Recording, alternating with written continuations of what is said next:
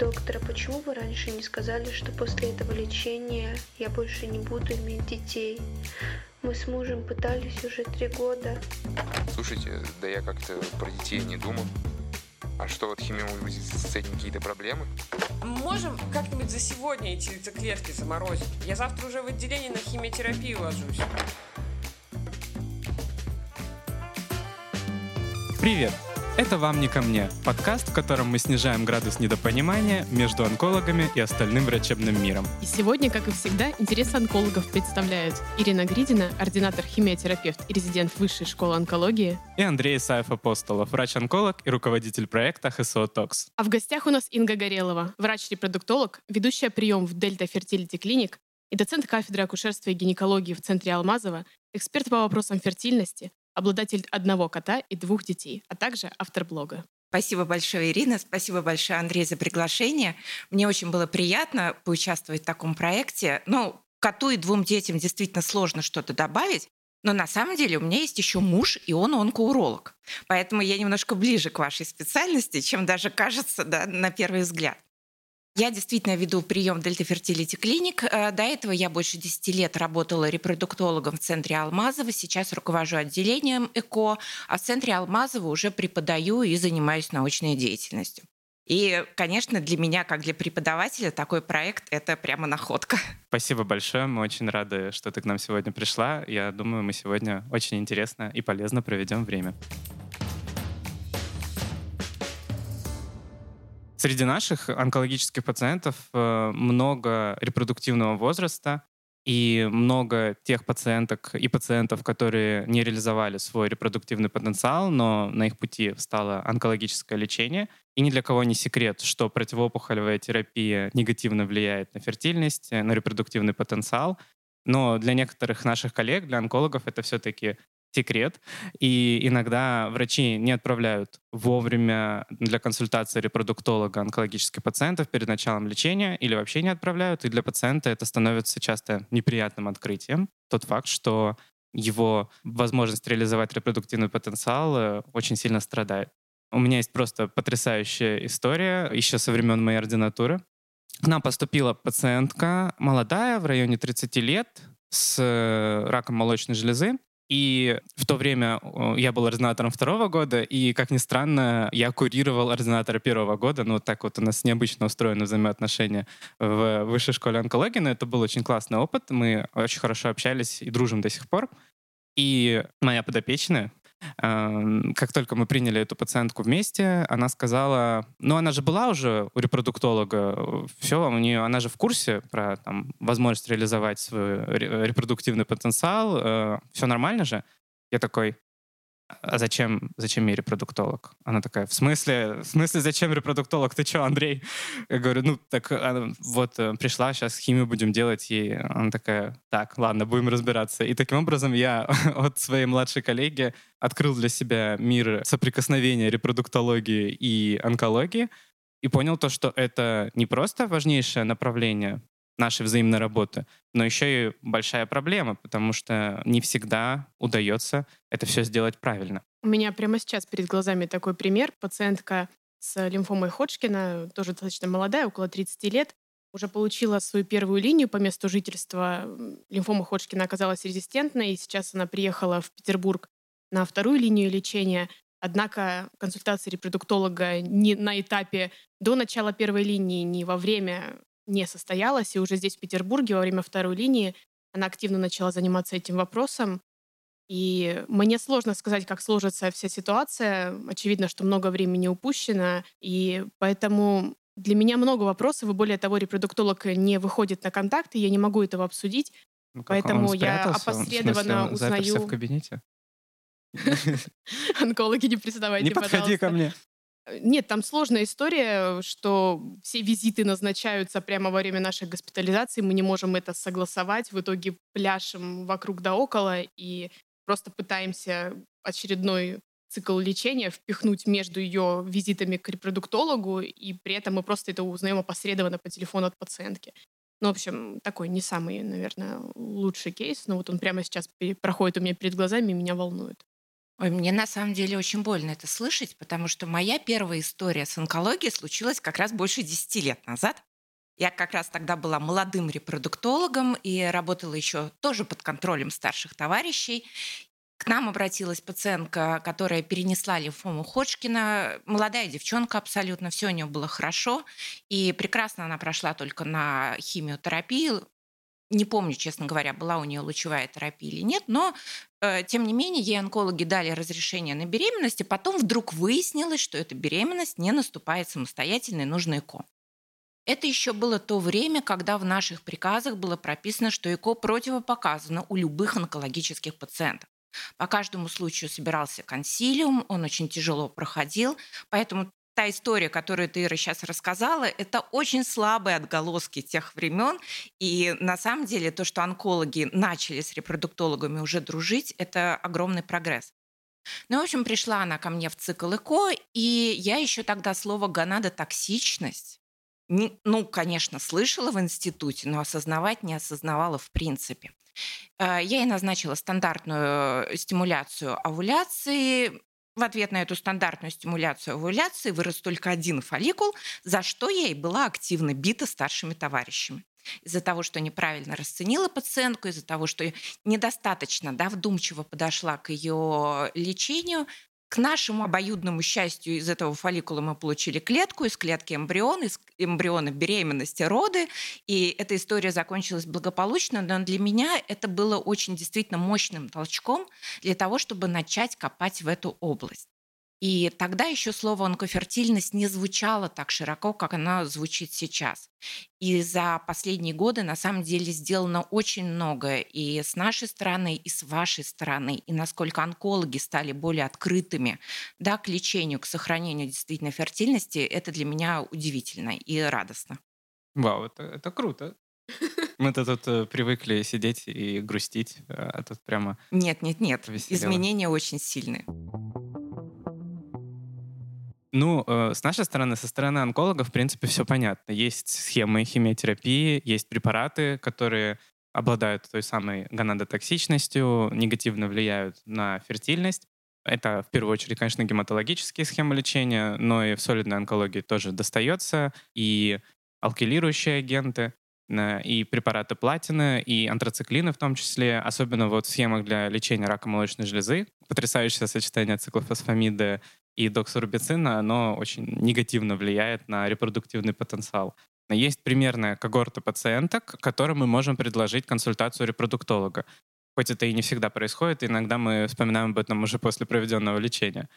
Как репродуктолог, когда к нему приходит онкологический пациент на консультацию, какое внимание он уделяет э, прогнозу заболевания, форме заболевания, типу и вообще в целом на что он смотрит? Это прекрасный вопрос, на который мы на самом деле до сих пор не знаем стопроцентно верного ответа. И начинается он с того вообще, каких пациентов нужно отправлять на консультацию к репродуктологу да, со стороны онкологов. Потому что какие-то пациенты не хотят в будущем иметь детей, Какие-то пациенты хотят в будущем иметь детей, но не могут уже на этапе даже планирования да, лечения основного онкологического заболевания. И репродуктологу как раз очень интересна абсолютно вся информация, которая у вас есть по этому пациенту. Мы учитываем сам диагноз, потому что мы знаем, что есть онкология, которая больше влияет на прогноз фертильности. Мы учитываем степень гонадотоксичности. В наших гайдлайнах есть даже специальные таблички, где все ваши страшные непроизносимые химиотерапевтические препараты разделены по трем категориям, которые оказывают крайне выраженное влияние, да, 50 на 50, как повезет, и практически не влияющее на функцию яичников.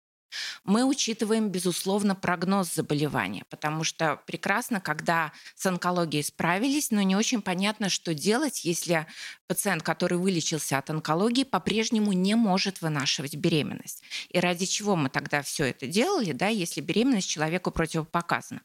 Но забегая вперед, скажу, что и на этот случай у нас есть варианты суррогатного материнства, когда суррогатная мать может выносить ребенка, которого не может выносить пациентка.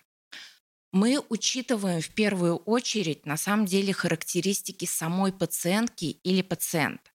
Потому что, чтобы сохранить что-то, надо, чтобы было что сохранять. Это как, помните, у кота Матроскина, чтобы продать что-то ненужное, надо сначала купить что-то ненужное.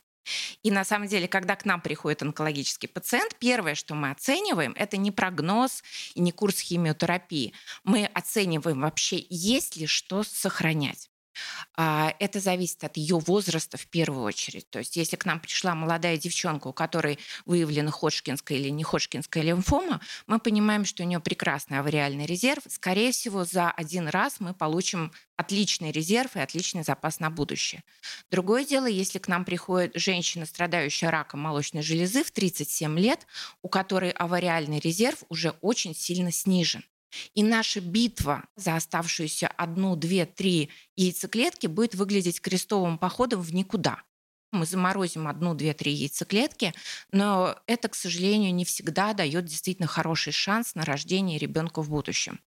Поэтому информация нам нужна вся. На самом деле мы всегда говорим о сохранении яйцеклеток.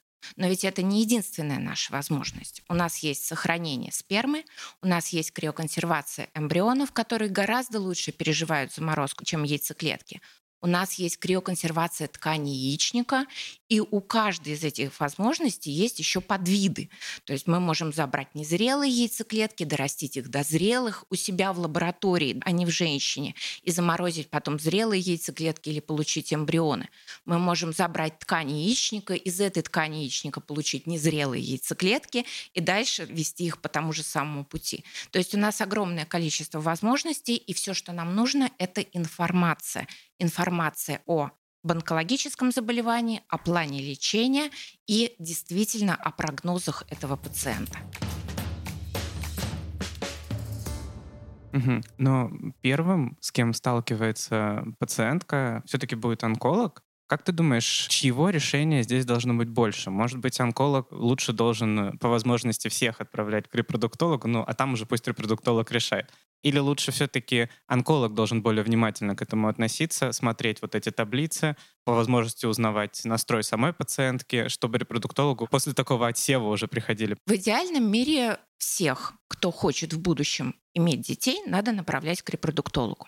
Но мы с вами живем в реальном мире, где консультации репродуктолога в основном платные, лечение тоже в основном платное, да, и стоит совершенно немаленьких денег. И отправлять всех – это зачастую вызвать агрессию на себя как раз за то, что мы предлагаем пациенту какие-то дополнительные платные услуги в рамках того же лечения по ОМС. Непонятно, насколько это действительно будет хорошо восприниматься пациентом. Но если бы мы жили в идеальном мире и придерживались тех международных гайдлайнов, которые уже подумали за нас, то действительно всех пациентов репродуктивного возраста, это где-то до 45 лет женщин и до неизвестного возраста мужчин, нужно было бы отправлять на консультацию к репродуктологу. Очень сложный вопрос прогноза который для меня даже больше не медицинский, а какой-то морально-этический, это когда мы имеем молодых пациенток с крайне неблагоприятным прогнозом с онкологической точки зрения, ну, к примеру, метастатический рак желудка, и девушка 30 лет, и она сама заявляет онкологу о том, что я бы хотела заняться вопросом сохранения какой-то возможности иметь детей в дальнейшем, и мы, как онкологи, в этот момент очень сильно стопоримся, потому что мы понимаем, что, скорее всего, у этой девушки не будет времени, чтобы эту функцию реализовать. И тем не менее мы направляем к репродуктологу, и здесь, возможно, репродуктолог понимает также, что у пациентки неблагоприятные прогнозы, и эту плохую новость приходится ему сообщать. Либо же все-таки репродуктолог, несмотря на это, продолжает заниматься вопросами реализации. Вот всегда очень сложно, и я этих бесед с пациентками крайне боюсь. Я понимаю тебя. Это на самом деле сложно для нас. Здесь, наверное, нужно учитывать то, что возможность иметь детей и возможность сейчас сохранить свою репродуктивную функцию – это некий такой положительный драйвер, который может помочь человеку пережить негативные эффекты лечения. Да, прогноз неблагоприятный, но он в большинстве случаев неблагоприятный там, на 95%. Или на 99%. И мы никогда не знаем, попадет ли наша пациентка в тот заветный 1 или 5%, которые перенесут это заболевание, справятся с ним, а потом окажется в ситуации, что жизнь вроде бы продолжается, но некая часть смысла из нее ушла и утеряна безвозвратно. Поэтому мне кажется, что все-таки нужно прислушиваться действительно к пациенту и идти навстречу даже там, где мы, врачи, понимаем некую бессмысленность своих действий. Потому что это может дать положительные эмоции на этом этапе и может кардинально улучшить качество жизни потом. Я в такие моменты еще очень боюсь, что спустя какое-то время, когда ситуация обернется не в ту сторону, которую нам бы хотелось бы, пациентка мне скажет, а что ж вы, доктор, со мной напрямую честно не поговорили, я бы не тратила времени, не тратила денег, не лазила бы к этому репродуктологу, не делала бы эту стимуляцию и все прочие прелести, а занималась бы чем-то гораздо более приятным и имеющим для меня смысл в эти месяцы и годы? Это действительно очень сложный вопрос, потому что, я уже сказала, в большинстве случаев пациенты платят самостоятельно в нашей стране за возможность сохранить свою репродуктивную функцию.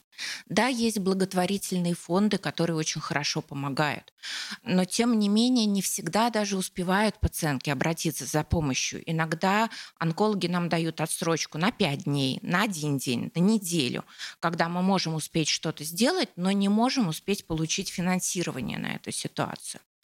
Здесь ну, может быть, действительно максимальная открытость в беседе с пациентом, максимальное разделение этого решения между всеми участниками, которые должны принимать его. То есть пациент знает информацию, понимает свои прогнозы и понимает, что ему может дать сохранение фертильности. Врач-онколог готов поступиться одним, двумя, пятью днями на то, чтобы эту возможность реализовать, а врач-репродуктолог готов сделать все, что возможно с его стороны для того, чтобы поддержать и пациента, и не навредить онкологическому лечению. Я все-таки за разделение решений. Мне кажется, это правда такие вещи, которые не очень-то и конкурируют. Мы не обязаны скрывать от пациента правду. Наоборот, лучше, если мы будем максимально честны к пациенту, и мы вполне можем объяснить ему, какие здесь реально перспективы, какой прогноз, как, скорее всего, будет дальше развиваться вся эта история но решение все равно должно быть всегда за пациентом. Вполне может быть, что та же гипотетическая пациента с раком желудка, даже после хорошей беседы с онкологом, в которой он честно с ней обсудит все возможные прогнозы и перспективы, все равно примет решение работать дальше с репродуктологом, и это будет правильно с ее стороны. Согласна, да. Мы уже несколько раз коснулись э, финансовой составляющей. Действительно, финансовая токсичность э, занимает большое значение. И часто и мы, онкологи, нам приходится отвечать на эти вопросы, потому что, когда мы рекомендуем консультацию репродуктолога, первый вопрос сначала идут закатанные глаза, а потом вопрос, господи, да, мне денег никогда на это не хватит. Как вообще обстоят сейчас дела с финансированием репродуктивных возможностей? Есть ли какие-то возможности делать что-то по ОМС? А, можем ли мы как-то обнадежить пациентку и вообще как нам, онкологам, строить э, здесь вот диалог? С финансированием по ОМС обстоит все хорошо, если у пары есть бесплодие. Тогда абсолютно не проблема получить направление, абсолютно не проблема в достаточно быстрые сроки пройти лечение с помощью ЭКО, получить эмбрион и получить беременность. Ситуация обстоит ужасно, если мы говорим о сохранении фертильности потому что это не прописано ни в одном источнике финансирования. Мы иногда можем выкручиваться, когда ситуация очень спокойная, когда у нашей пациентки есть муж, когда мы можем сказать, да у них бесплодие было уже пять лет, и по этому поводу мы их и будем лечить.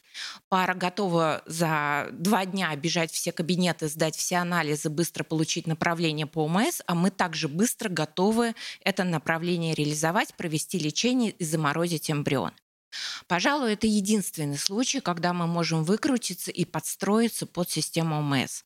Во всех остальных ситуациях решение финансовых проблем ложится либо на плечи наших пациентов, либо на плечи благотворительных фондов. Третьего, к сожалению, не дано. А благотворительные фонды здесь помогают? Насколько это вообще развитая история? На самом деле, в большинстве случаев мы сталкиваемся с девчонками с лимфомами, и если они не вышли за пределы детского возраста, то детские благотворительные фонды работают просто на ура. У них очень быстро налажено финансирование, они тут же присылают рекомендательные письма и готовы оплатить все счета, которые мы им выставляем, и это действительно работает. Проблема заключается в том, что мы-то как раз очень мало работаем с детьми. В большинстве клиник нет лицензии на детскую гинекологию, нет возможности да, проводить э, цикл ЭКО девочке-подростку, например. Поэтому мы с этими организациями сталкиваемся вот буквально на стыке между 18 и 21 годом, когда еще они отвечают за пациента, а мы этого пациента уже способны взять к себе. Все то, что старше 21 года попадает полный провал. И здесь, к сожалению, в большинстве случаев пациенты либо оплачивают лечение самостоятельно, либо отказываются от сохранения фертильности. Расскажи, пожалуйста, как проходит типичный прием репродуктолога. Вот мы отправляем пациентку, что дальше случается? Дальше случается то, что, выйдя из кабинета онколога, пациент должен взять в руки телефон и в ту же самую секунду записаться на прием к репродуктологу.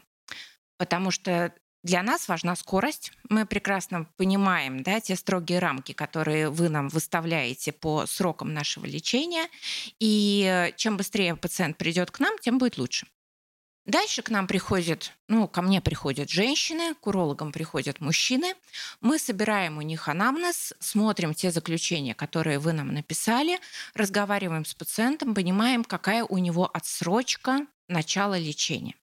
И составляем план. Я уже сказала, что мы смотрим на резерв, есть ли что сохранять. Мы смотрим на время и выбираем, что, собственно говоря, мы будем делать. Практически любые виды лечения могут начаться в тот же день. То есть действительно онкология очень здорово подвинула рамки репродукции. Я считаю, что за последнее время это основной драйвер, который изменил нашу специальность. Потому что если бы не было онкологических пациентов, мы бы, наверное, никогда не научились бы стимулировать с любого дня менструального цикла. А по-прежнему ждали бы второго, третьего дня, выжидали бы время, раскачивались долго и думали на эту тему. Так неожиданным образом одни специальности э, помогают развитию других. Да, если бы не было онкологии, мы бы никогда так плотно не взялись бы за литрозол и не научились бы стимулировать с литрозолом и онкологических пациентов, да и не онкологических пациентов, и вообще здорово подружились бы с этим препаратом. Он даже сейчас в клинические рекомендации наши гинекологические вошел для стимуляции овуляции. Если бы не было онкологии, никто бы сильно не развивал дозревание яйцеклеток на среде потому что нам гораздо проще получить зрелые яйцеклетки. Сейчас у нас нет такого грозного осложнения, как синдром гиперстимуляции яичника. Мы научились его отлично профилактировать. И, в общем, зачем заниматься вот этой вот мутатенью, простите, да, с дозреванием незрелых яйцеклеток на среде, было не очень понятно. Пока не появились онкологические пациенты, у которых есть реально один-два дня, когда мы не успеваем дозреть яйцеклетки, нам надо их максимально вытащить, а дальше уже с ними заниматься. Но и, безусловно, криоконсервация ткани яичника тоже никому не была бы нужна, если бы мы не начали работать с онкологами. А дальше, на самом деле, это направление будет развиваться, потому что начиналась криоконсервация ткани яичника с того, что мы забираем кусочки ткани, а потом возвращаем их в организм через какое-то время, когда пациенту уже можно беременеть. Но есть онкология, которая метастазирует в яичник, и мы понимаем, что в этих кусочках ткани потенциально могут быть метастазы, и мы ставим жизнь пациента под угрозу, решая его репродуктивные проблемы. И ученые стали пытаться понять, как вот из этих кусочков вырастить потом, создать искусственный яичник, в котором вырастут яйцеклетки, и которые мы потом можем использовать для оплодотворения. Потом мысль пошла еще дальше, когда мы сказали, да нам вообще зачем эти яйцеклетки? У нас есть стволовые клетки кожи из которых мы тоже потенциально можем попробовать получить яйцеклетки и тем самым вообще решить проблему старения женщины, да, репродуктивного старения, и позволить ей выполнять свою репродуктивную функцию в любом возрасте. Кажется, пока мы онкологи говорим на языке современности, репродуктологи уже говорят на языке будущего. У вас тут какой-то киберпанк просто от мира репродуктологии с искусственными яичниками. Очень круто. Запредельно высокие Но материи пошли. Эти исследования уже появились, и уже первые клинические результаты результаты появились. Поэтому за этим действительно будущее. Я искренне считаю, что основным драйвером вот этого всего послужила как раз онкология и работа с онкологическими пациентами. Ну а возвращаясь к нашей с вами да, теме приема у репродуктолога, женщина приходит, мы на нее посмотрели, сказали, мы можем вам предложить вариант 1 или вариант 2 или вариант 3. Если нам требуется согласование с онкологами, то здесь очень важна быстрая обратная связь. Вот, Ира, то, о чем ты говорила в самом начале, что очень важен диалог очень важен личный контакт между онкологом и репродуктологом, потому что зачастую мы говорим, что вот у вас есть отсрочка на 10 дней, а если нам дадут отсрочку на 12 дней, то мы будем счастливы, как слоны. И эти два дня действительно могут сыграть для нас очень важное значение. И, как правило, в ту же секунду пациентка может начать лечение. В большинстве случаев нам не нужно для этого никаких анализов. К тому же ваши пациенты приходят обследованные по самое, да, не балуйся. А, многие из них там прошли недавно биопсию, у них есть и госпитальный минимум, и клинические анализы крови, и ЭКГ, и все остальное. Поэтому лечение начинается тотчас же, и лечение зависит исключительно от, от тех сроков, которые вы нам даете. Это может быть две недели, если мы хотим заморозить яйцеклетки. Это может быть один день, если мы хотим получить незрелые яйцеклетки и дорастить их их на среде дозрелых. И это может быть один-два дня, если мы хотим оперативным путем забрать ткань яичника и заморозить ткань яичника. Или получить из нее незрелые яйцеклетки. Инга только что ответила, предвосхитила мой вопрос по поводу того, если у нас очень ограниченные сроки, мы, к сожалению, не можем отодвинуть э, еще там на несколько дней начало химиотерапии. Вот у нас есть дата через неделю и железобетонно. Получается, что этой недели репродуктологу может быть более чем достаточно. На самом деле ограниченные сроки часто рождаются у нас в голове, да, эти ограничения. И онкологи не совсем понимают, что могут репродуктологи. Они часто говорят, вам стимуляция противопоказана, вы можете получить э, одну яйцеклетку в своем естественном цикле и заморозить ее. Э, ну, будьте рады тому, что эту яйцеклетку вы получили и заморозили. На самом деле для нас одна замороженная яйцеклетка – это такой код Шрёдингера в коробке. То ли он жив, то ли он умер. То же самое с яйцеклеткой. То ли она разморозится, то ли она не разморозится. К сожалению, яйцеклетки мы не умеем замораживать так же прекрасно, как мы умеем замораживать и размораживать эмбрионы. Поэтому очень важен действительно диалог. Если онколог считает, что пациентке противопоказана стимуляция из-за высокого уровня эстрогенов, мы хотим это увидеть написанным. Если вы считаете, что у пациентки есть один-два дня, мы тоже хотим это увидеть написанным. Исходя из этого, мы уже будем искать и предлагать варианты. То есть в идеале, опять же, как написано во всех международных гайдлайнах, сохранением фертильности должна заниматься команда, в которую входит репродуктолог, уролог, хирург и онколог, как первичный врач, который вообще дает разрешение, дает направление на эту деятельность. Вопрос такой. Как э, можно с точки зрения коммуникации онкологу подойти к пациентке, чтобы вот этот процесс передачи к репродуктологу был максимально мягким? Потому что иногда, ну, скажем так, здесь онкологи делятся на два лагеря. Кто-то такой, типа, ну, вам нужно вот еще к репродуктологу, все, давайте, до свидания, давайте о серьезных вещах поговорим, например, о вашем лечении от рака. Ну и пациентка слышит это на соответствующем уровне и пропускает мимо ушей кто-то стучит кулаком по столу и кричит, что вот если сейчас прямо э, вы не пойдете к репродуктологу, то вообще все будет ужасно, обязательно, и вообще никаких возражений, надо бежать. Какие могут быть советы от репродуктолога в коммуникации с пациентками, чтобы все прошло максимально гладко? Я думаю, что предоставление информации все же должно быть максимально нейтральным.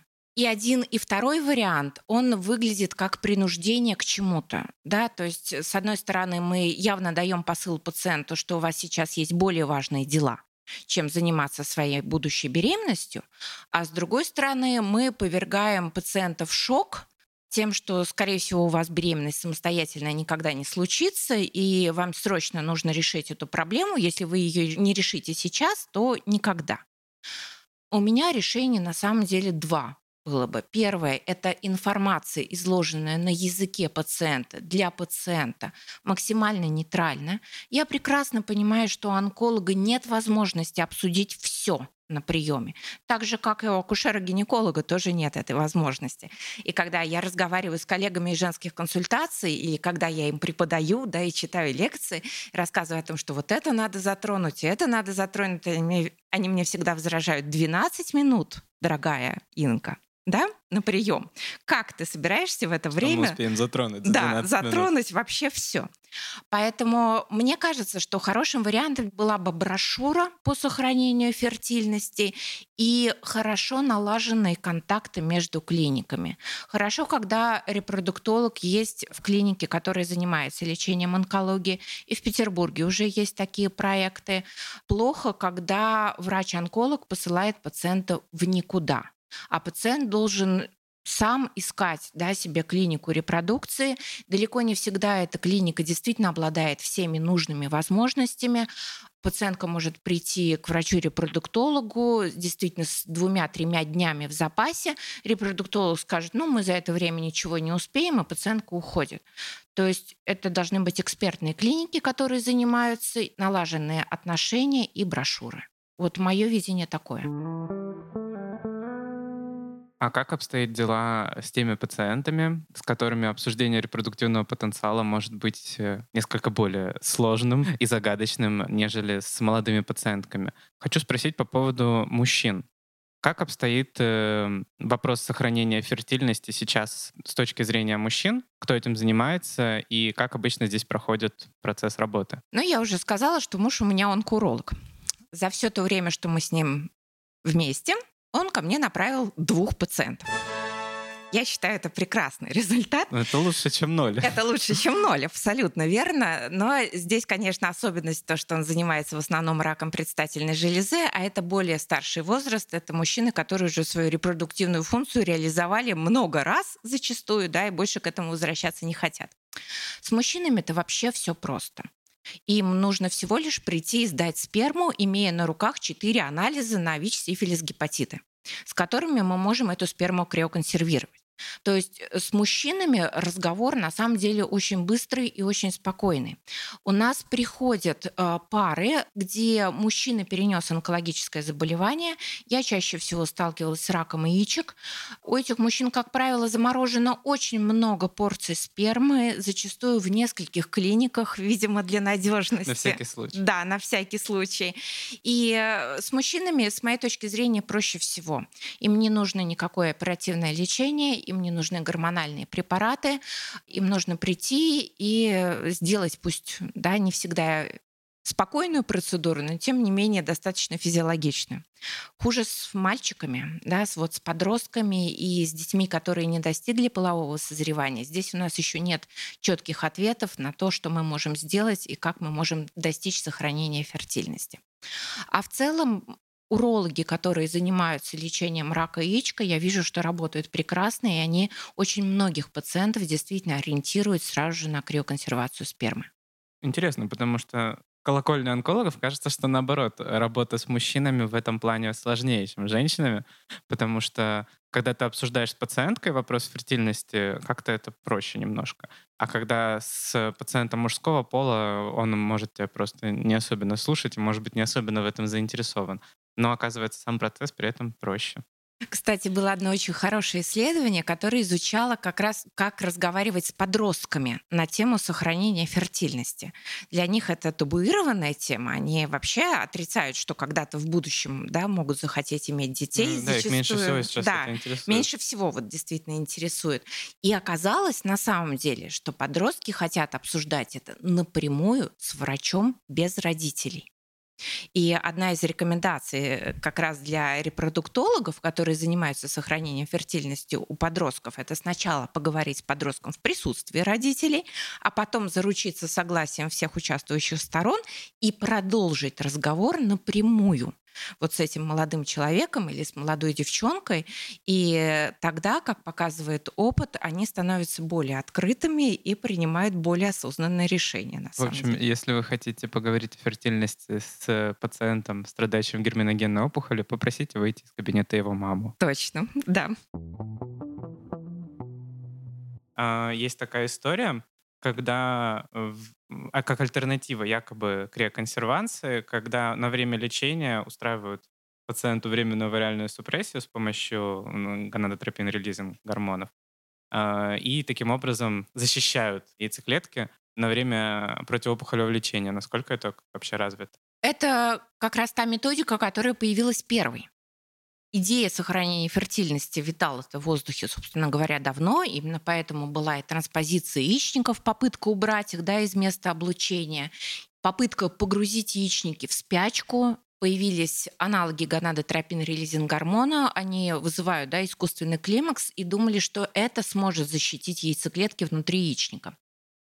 Э, С течением времени оказалось, что сохранить что-то внутри яичника фактически невозможно. То есть как бы мы глубоко не погружали яичник в спячку, все равно повреждающее действие химиотерапии и лучевой терапии до яйцеклеток доберется. Никому не спрятаться от нашего Никому лечения. не спрятаться, да. И если мы посмотрим на международные гайды, то действительно этот метод авариальной супрессии там прописан, но по-прежнему 20 плюс лет остается в экспериментальных методиках. То есть он обладает некой эффективностью, но эта эффективность, как правило, недостаточна для того, чтобы его рекомендовать. Если нет никаких других вариантов, то лучше воспользоваться им, чем не делать ничего. Если наша пациентка действительно отказывается от любых методов сохранения фертильности, то мы пишем рекомендации как минимум назначения авариальной супрессии. Да. Продолжая тему сложных э, морально-этических вопросов, э, один из э, популярных на повестке сейчас таких тем для обсуждения у, и у онкологов, и у репродуктологов — это тема постмортальной репродукции. Тут все очень сложно обстоит, в первую очередь, с полнейшей юридической незащищенностью как врачей, так и пациентов в таких вопросах, некоторых этических противников таких Да, методов. да. Что вообще ты думаешь по этому поводу и как ты думаешь, есть ли в ближайшем будущем перспективы для решения этих вопросов? И что это вообще такое? Что это такое? Значит, а, здесь возможно две ситуации. Женщина или мужчина заморозили свой генетический материал, ткань яичника, яйцеклетки, сперму или эмбрионы при лечении бесплодия или перед лечением онкологического заболевания, но эту битву проиграли. И закончилось все это гибелью пациента, а его биологический материал продолжает храниться. И вопрос заключается в том, может ли партнер нашего погибшего пациента воспользоваться этим биологическим материалом, чтобы в будущем иметь детей. Вторая область касается уже посмертного получения биологического материала, когда мы можем, как существует донорство органов, точно так же мы можем получить ту же самую ткань яичника, те же самые незрелые яйцеклетки или сперматозоиды у погибшего человека в первые часы, потом воспользоваться ими с целью рождения ребенка. Вот это, да, все вместе называется постмортальной репродукцией. Но репродуктологи здесь на самом деле выглядят как страусы, которые пытаются спрятать голову в бетон. Мы пытаемся игнорировать эту проблему изо всех своих сил. Потому что, во-первых, абсолютно не решены никакие этические варианты. Насколько это возможно? Насколько это законно? Как мы потом относимся к этим детям? А, Что мы можем делать с согласия пациента или без согласия пациента? Единственная организация, которая попыталась ответить на этот вопрос, это Американская ассоциация репродуктивной медицины СРМ. Они выпустили этический бюллетень, где сказали две важные вещи. Первое о том, что биологический материал может использоваться только если пациент при жизни очень четко прописал, что он не возражает а, против использования его биологического материала после его смерти. Вот прямо это должно быть четко прописано. А второе – это то, что у тех, кто остался жить, должен быть период молчания. У нас есть такой период молчания в абортах. А, здесь то же самое. Нужно дать семье время на раздумья. Месяц, два, три, полгода, год, даже никто не знает четко, да, сколько это должно быть времени, потому что те решения, которые принимаются в моменте, они не всегда, да, потом оказываются единственно верными. Это этическая сторона вопроса. А, этическая сторона вопроса, видимо, должна решаться конкретно врачом, в конкретном каждом случае, с конкретной парой или с конкретно да, выжившим партнером. Но есть еще юридическая сторона вопроса, которая не прописана нигде и никак. Эмбрионы, сперма, яйцеклетки, ткани яичника, ткани яичек – это не имущество. Его невозможно никому завещать. Это биологический материал, и правила наследования биологического материала непонятны. Но это еще серая зона юридическая. Есть еще черная юридическая зона. Тогда, когда рождается ребенок, и мы должны понять, а кто его отец.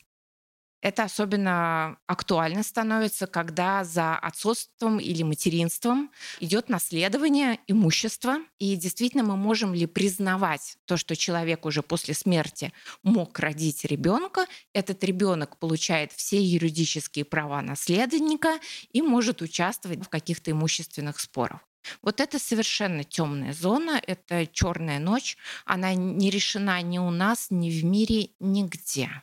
В твоей персональной практике были случаи либо же реализации все-таки какого-то материала после смерти, либо же когда это активно обсуждалось и в итоге так и не смогло решиться? Чаще всего это страусиная тактика. Я не зря с этого начала. И когда мы впервые столкнулись с этим еще в центре Алмазова, мы поняли, что мы действительно не можем ответить на этот вопрос, и мы не работаем с таким материалом. И большинство клиник, и большинство моих коллег действуют на самом деле точно также, то есть мы не делаем ничего с этим материалом, мы его не утилизируем, мы его продолжаем хранить, но мы его и не используем, и не реализуем в связи с тем, что мы не понимаем абсолютно юридических последствий своих действий как врача.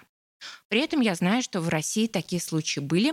Одна пара а, родителей погибшего сына даже получала разрешение на использование его спермы, которая осталась после его гибели для рождения ребенка с донорской яйцеклеткой, с вынашиванием суррогатной матерью.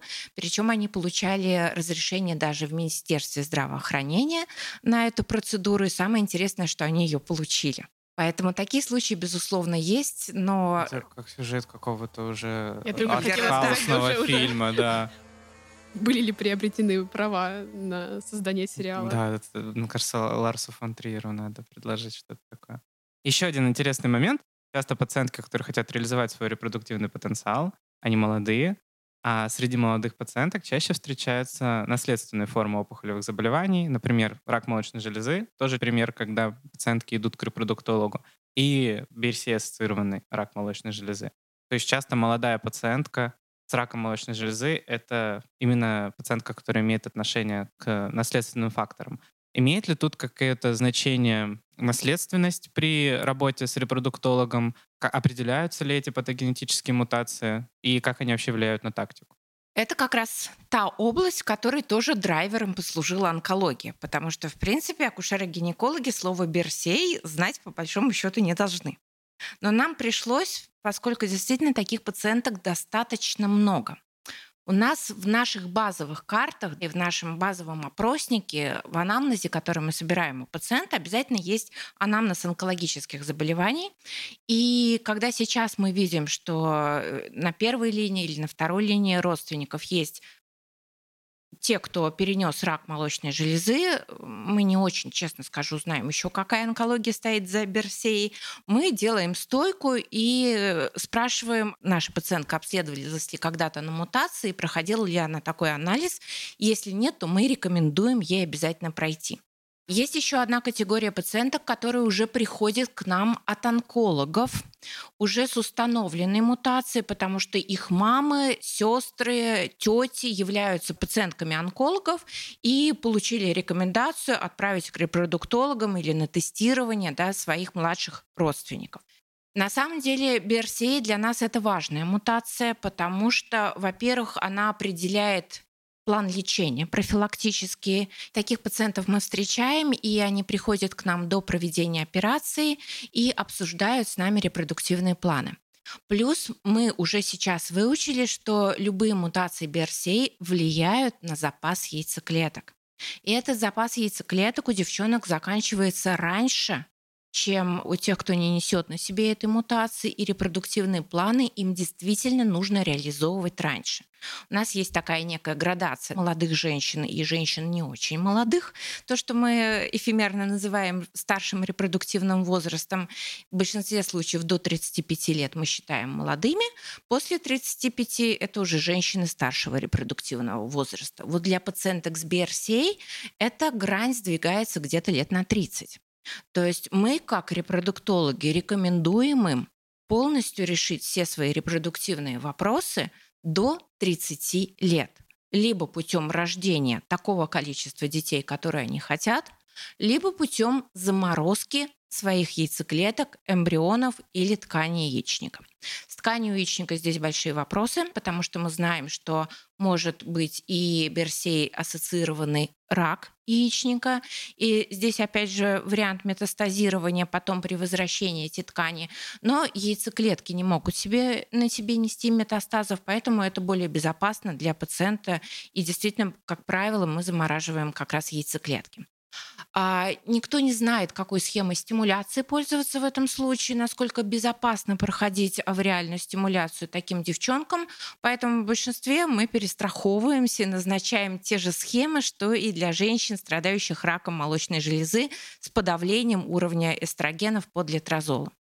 Еще один очень частый вопрос, который нам задают э, девчонки с мутациями, это что будет с теми детьми, которых они когда-то родят. Насколько я помню, это же доминантная мутация. Соответственно, дети могут нести на себе то же самое, могут пройти тот же самый путь. И есть девчонки, которые стараются оградить да, своих дочек или сыновей от повторения своей судьбы и спрашивают нас, можем ли мы выбрать эмбрионы, которые не будут нести на себе этой мутации. На самом деле сейчас это становится возможным. У нас есть методика ПГТМ, это предимплантационное генетическое тестирование на моногенные мутации, когда мы можем проверить каждый эмбрион и узнать, получил ли он такую мутацию или не получил, и уже в зависимости от этого принимать решение, переносить его или не переносить, чтобы получать беременность.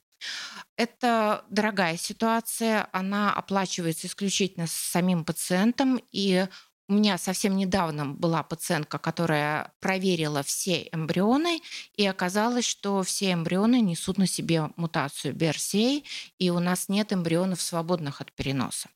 И это тоже еще одна морально-этическая дилемма, которую нам приходится решать нам проходить новую стимуляцию, получать новые эмбрионы, надеяться, что эти новые эмбрионы получатся без мутации. А что делать с этими эмбрионами? Утилизировать их, не утилизировать. И эмбрионы же это, ну, все-таки будущие дети, пусть не в 100% случаев, но тем не менее это всегда потенциальный ребенок. И как решать эти ситуации, мы на самом деле не знаем до сих пор. Ну, все-таки стоит отметить, что берсей мутация обладает не стопроцентной пенетрантностью, и поэтому, наверное, этически, возможно, вот. было бы правильно и оставить эмбрион. Но тут, конечно, опять же, решение за пациентом, тем более это крайне дорогое удовольствие. Согласна, да. И очень, я думаю, важно на этом моменте отметить, что к команде из цепки онколог-репродуктолог обязательно должен добавиться генетик. Да. Тем более, когда мы имеем дело с пациентками там, 35, а то и приближающиеся к 40 плюс, я думаю, будет крайне обидно проверить все эмбрионы на наличие берсей мутаций, но не посмотреть какие-то хромосомные аномалии или еще более злостные мутации. Эмбрионологический чекап. Генетик, да, это очень важный член нашей команды, и как раз вот экспрессивность и пенетрантность — это еще новые слова, которые нам пришлось выучить как репродуктологам. Онкологам тоже их приходится учить, потому что мы в этом тоже на самом деле мало что понимаем, и очень здорово, когда у нас есть друзья-генетики, которым мы звоним и просим нам, тупым онкологам, что-то очень умное, их генетическое пояснить. Теперь наша любимая рубрика. Инга, расскажи, пожалуйста, что тебя реально бесит в работе с онкологами? И что онкологи могут сделать, чтобы это не так сильно тебя бесило? Бесит на самом деле две вещи. Первое — это некая высокомерность. Когда мы читаем лекции, да, когда мы выходим с какими-то просветительскими проектами к онкологам, самый частый вопрос, который я слышу, а вы нам вообще о чем здесь рассказываете, когда мы жизни спасаем? Вы что сюда пришли?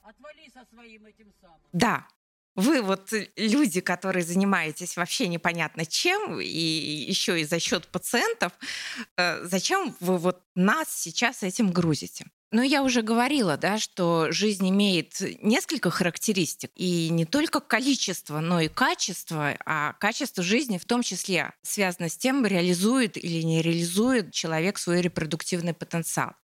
Второе, что бесит, мы тоже уже затронули, это информация. Но честное слово, ребята, мы не настолько подкованы в онкологии, чтобы по слову неходжкинская лимфома понимать, что дальше предстоит пациенту. Ну ладно, с лимфомами мы уже практически на «ты».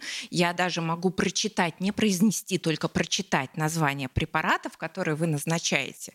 Примерно понимаю, что такое первая, вторая линия химиотерапии.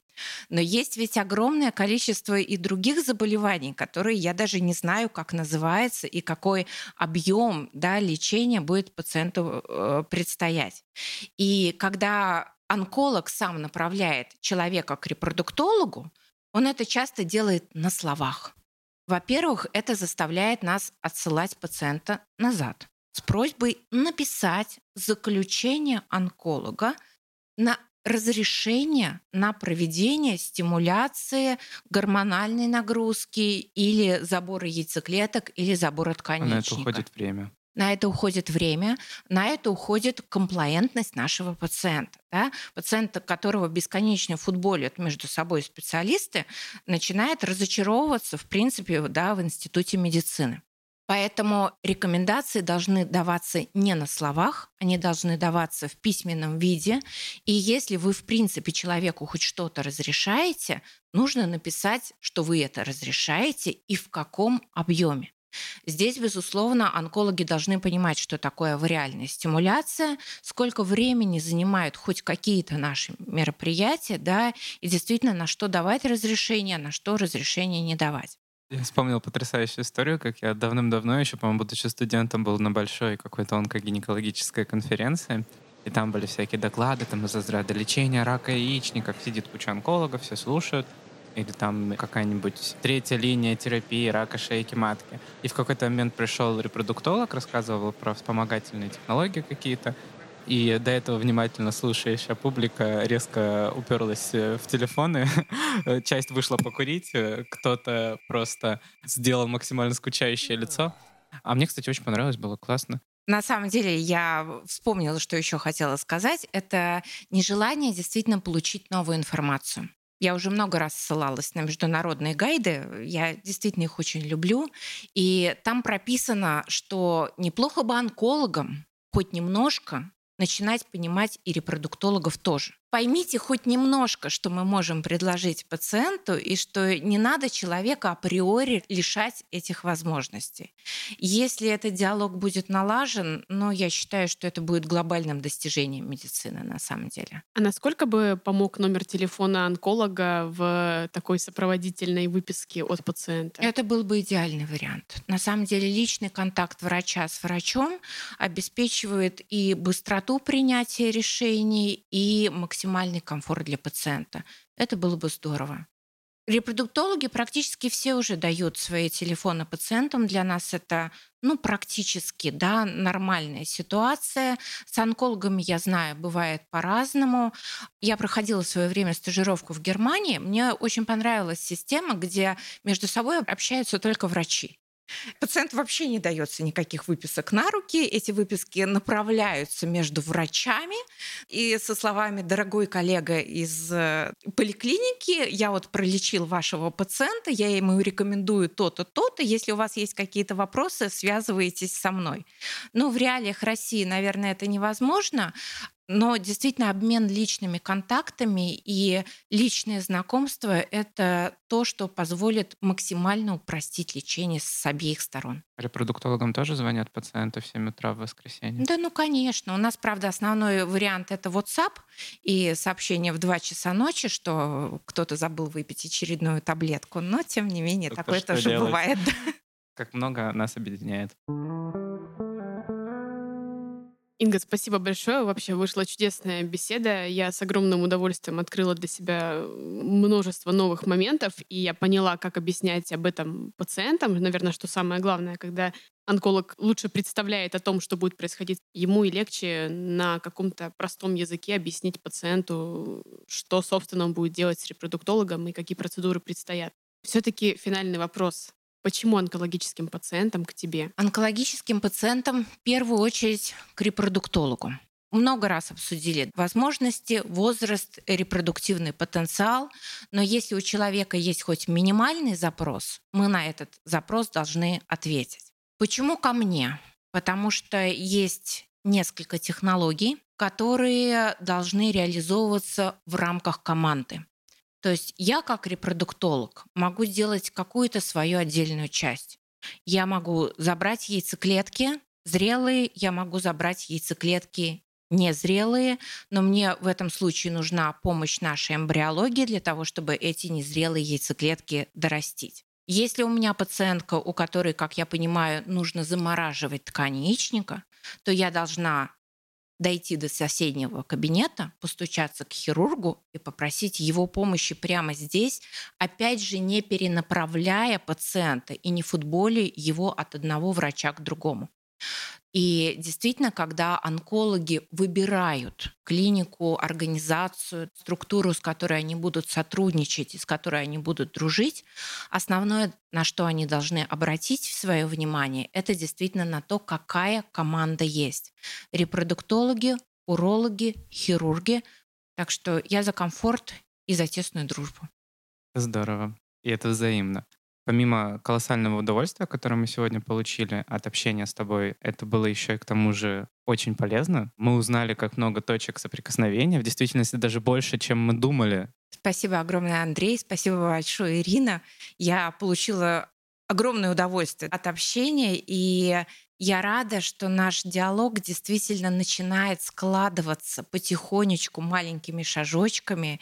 И мы всегда на своих конференциях тоже онкологов рады видеть на самом деле, потому что чем больше мы друг друга понимаем, чем лучше мы друг друга понимаем, тем лучше это сказывается на нашей работе. Так что спасибо огромное, и я надеюсь, что до скорой встречи. До скорой встречи. Спасибо большое. Пока-пока.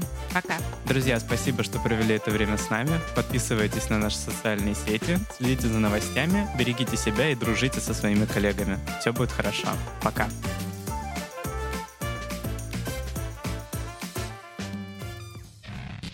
На языке будущего у вас тут какой-то репроду... репроду... Блин.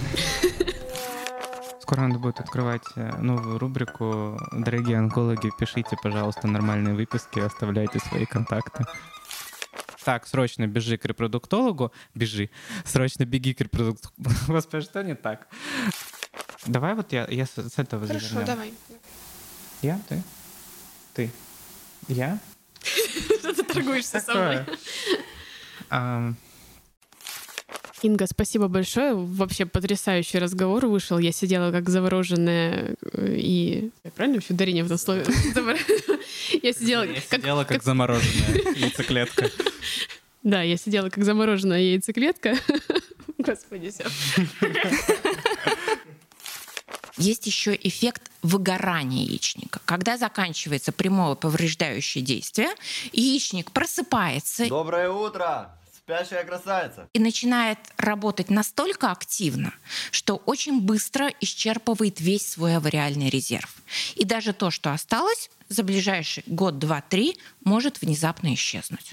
Грустно, что выгорают не только врачи. Да, и яичники тоже. Яичники тоже.